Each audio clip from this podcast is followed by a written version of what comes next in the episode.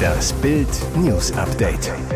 Es ist Donnerstag, der 22. Dezember und das sind die Bild meldungen 9 Millionen Deutsche krank. Der Hustenatlas Deutschland. Kurz nach WM aus und Verletzungsschock. Klatsche für Neuer. Blutige Todesszene. Diana in offenem Sarg. Eigene Crew angewidert von The Crown. 9 Millionen Deutsche krank. Der Hustenatlas Deutschland. Deutschland hustet und niest sich Richtung Weihnachten. Laut der Arbeitsgemeinschaft Influenza des Robert Koch Instituts ist die Zahl der Atemwegserkrankungen schon seit Wochen auf überdurchschnittlich hohem Niveau, wenn man sie mit den Vorjahren vergleicht. Rund 9 Millionen Menschen sind momentan betroffen. Wo ist die Lage am schlimmsten? Bild zeigt die Infektionslage für jedes Bundesland im Hustenatlas. Besonders in Mecklenburg-Vorpommern, Brandenburg, Berlin und Bayern machen Husten, Schnupfen und Co. den Menschen zu schaffen. Der Hauptteil der Infektionen in Deutschland wird durch Grippeviren ausgelöst, gefolgt vom respiratorischen Synzialvirus. Während die Zahl der Erkrankungen bei Kindern und Jugendlichen unter 14 Jahren in der letzten Woche gesunken ist, stieg sie bei Personen über 35 Jahren an. Auch die Zahl der Arztbesuche befindet sich auf einem überdurchschnittlich hohen Niveau. Rund 2,3 Millionen Menschen haben, dem aktuellen Wochenbericht zufolge, aufgrund einer akuten Atemwegserkrankung einen Arzt aufgesucht. Covid-19 spielt dabei zwar weiterhin eine Rolle, macht aber nur einen kleinen Teil der Infektionen aus. Kurz nach WM aus und Verletzungsschock. Klatsche für Neuer. Eine Saison zum Vergessen für Manuel Neuer. Der Kicker hat heute den ersten Teil seiner neuen Rangliste der Bundesligaspieler veröffentlicht. Der beinhaltet vorerst nur die Torhüter und Innenverteidiger. Das Ergebnis? Neuer ist erneut nicht in der Kategorie Weltklasse eingeordnet. Sein Absturz ist alarmierend. Laut den Autoren schaffte es der Bayern-Torwart gerade noch so in die zweitbeste Gruppe internationale Klasse und ist nur der siebbeste Torwart der Liga. Vor Neuer stehen Spitzenreiter Gregor Kobel sowie Jan Sommer, Kevin Trapp, Marvin Schwäbe, Köln Castells und Marc Flecken. Alle gehören der internationalen Klasse an. Weltklasse ist kein Bundesliga-Torwart. Es ist die nächste Klatsche für Neuer. Der Nationaltorwart hatte bei der WM in Katar und dem peinlichen Gruppen aus ungewohnte Schwächen gezeigt, patzte beim Spiel gegen Costa Rica sogar schwer. Im Winterurlaub brach sich Neuer dann beim Skifahren den Unterschenkel des rechten Beins und fällt die komplette Rückrunde aus. Blutige Todesszene, Diana in offenem Sarg. Eigene Crew angewidert von The Crown. Kaum laufen die neuen Folgen, schon startet die Aufregung um die kommenden, die gerade erst gedreht werden. The Crown-Macher arbeiten mit Hochdruck an der sechsten und letzten Staffel des Netflix-Hits und freuen sich, dass die aktuelle fünfte Staffel in vier Kategorien für die Golden Globes 2023 nominiert ist. Beste Serie, beste Hauptdarstellerin, bester Nebendarsteller und beste Nebendarstellerin.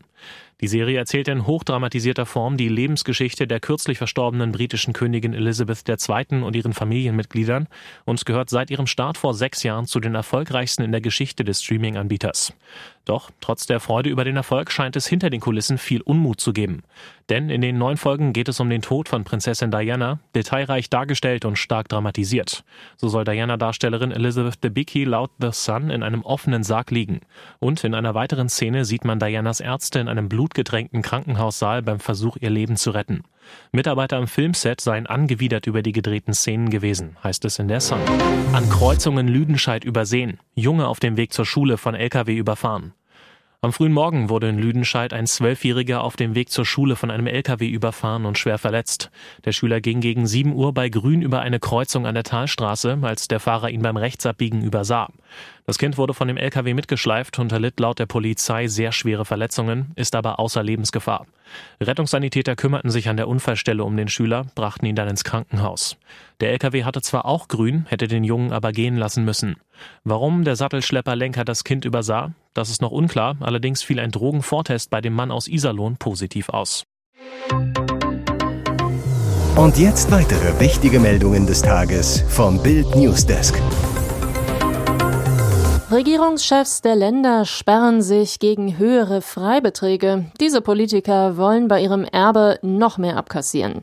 Steuerschock für viele, die künftig eine Immobilie erben. Schon für kleine Häuschen werden ab 2023 tausende Euro Erbschaftssteuer zusätzlich fällig. Bei größeren können es auch mal 60.000 Euro extra und noch mehr sein. Den Steuerschock verhindern könnten die Ministerpräsidenten. Sie müssten nur die Freibeträge für Erben erhöhen. Doch die allermeisten Länderchefs lehnen das bisher ab. Sie wollen bei den Erben von Omas Häuschen oder Opas Wohnung lieber richtig abkassieren. Das ergab eine Bildumfrage. Seit Jahren kassiert der Staat bei Erben immer mehr ab. 2021 flossen per Erbschaftssteuer 9,8 Milliarden Euro in die Kasse, doppelt so viele wie zehn Jahre zuvor. Aber viele Ministerpräsidenten wollen noch mehr Geld und blockieren daher höhere Freibeträge. Ein Sprecher von Thürings Regierungschef Bodo Ramelow, die aktuellen Freibeträge sind auskömmlich, eine Erhöhung kontraproduktiv. Mecklenburg-Vorpommern-Chefin Manuela Schwesig ließ ausrichten, kein dringender Bedarf. Malu Dreyers Regierung in Rheinland-Pfalz sieht sieht in der Blockade sogar einen wichtigen Beitrag für mehr Gerechtigkeit. So lasse sich die ungleiche Verteilung von Vermögen korrigieren. Nur Bayern und Hessen haben ein Herz für Erben. Sie wollen die Freibeträge deutlich raufsetzen. Hat die ARD wirklich gar nichts gelernt? Ukraine-Präsident Volodymyr Zelensky ist nach Washington gereist, um dem US-amerikanischen Volk zu danken, das sein Land wie kein anderes mit Waffen, mit Militärgerät unterstützt und um mehr Hilfe zu bitten, damit Russlands Verbrecherarmee besiegt und die ganze Ukraine befreit werden kann.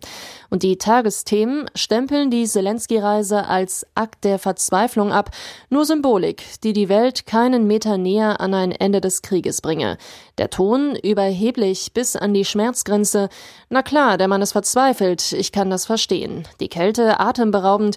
Die USA seien Hauptgeldgeber der Ukraine, die Vereinigten Staaten hätten Milliarden in die Ukraine gesteckt, damit die nicht zusammenbricht.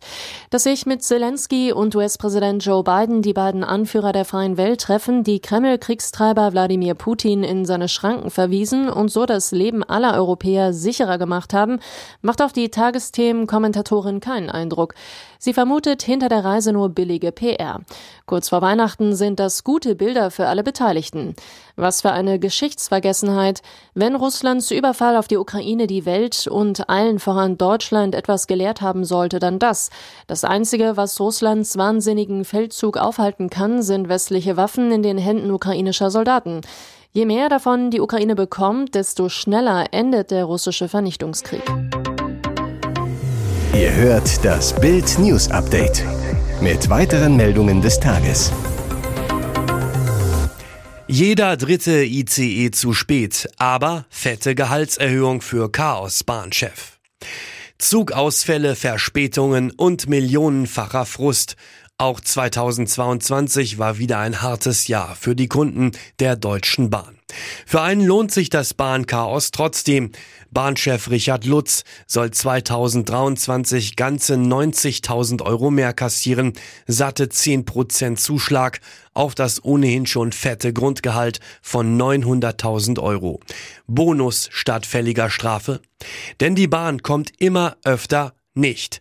In der Hauptreisezeit waren nicht einmal zwei Drittel der Fernzüge im Plan. Im November sah es nicht viel besser aus. Und da war noch nicht mal Winter.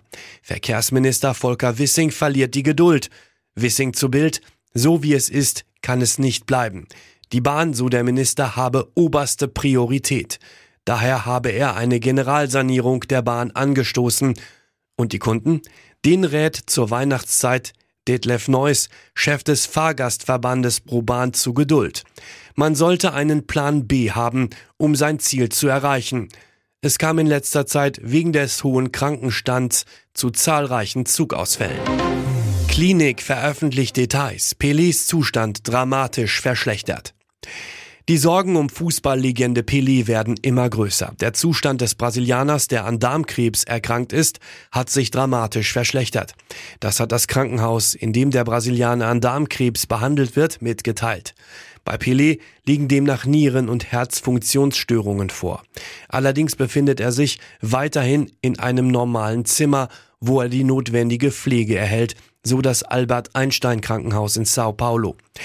Bereits kurz vor der Mitteilung des Krankenhauses hatten sich zwei Töchter des Brasilianers bei Instagram zum gesundheitlichen Zustand ihres Vaters geäußert. Sie schrieben dort, dass Pelé über Weihnachten im Krankenhaus bleiben werde. Beim dreifachen Weltmeister Pelé war im September 2021 ein Tumor in seinem Dickdarm festgestellt worden. Seit dem 29. November befindet er sich zur Neubewertung seiner Chemotherapie im Krankenhaus. Hier ist das Bild News Update. Und das ist heute auch noch hörenswert. Und gleich der nächste Fußballkracher. Nur vier Tage nach dem WM-Finale treffen am Donnerstag um 21 Uhr im Achtelfinale des englischen Ligapokals Manchester City und Liverpool aufeinander. Das Duell der Supertrainer Pep Guardiola gegen Jürgen Klopp. Mehr geht nicht. Bild zeigt, was bis zum 31. Dezember sonst noch los ist. Am zweiten Weihnachtstag ist Boxing Day mit sieben Spielen. Klopp aktuell nur auf Platz 6 mit 15 Punkten Rückstand auf Spitzenreiter Arsenal startet seine Aufholjagd bei Aston Villa. Manchester United trifft am 27. Dezember auf Nottingham. Manchester City muss einen Tag später bei Leeds United ran. Am 30. Dezember wird der 18. Spieltag eingeläutet. Liverpool erwartet Leicester City. Am 26. und 27. Dezember steigt beim Handball der letzte Bundesligaspieltag vor der WM in Polen und Schweden. Tabellenführer Füchse Berlin trifft am Dienstag auf Leipzig. Die Basketball-Bundesliga läuft weiter. Spitzenreiter Bonn steht am Montag gegen den Tabellenfünften Chemnitz vor einer schweren Aufgabe. Leichter haben es am Dienstag die Verfolger Alba gegen den mitteldeutschen BC und Bayern in Heidelberg.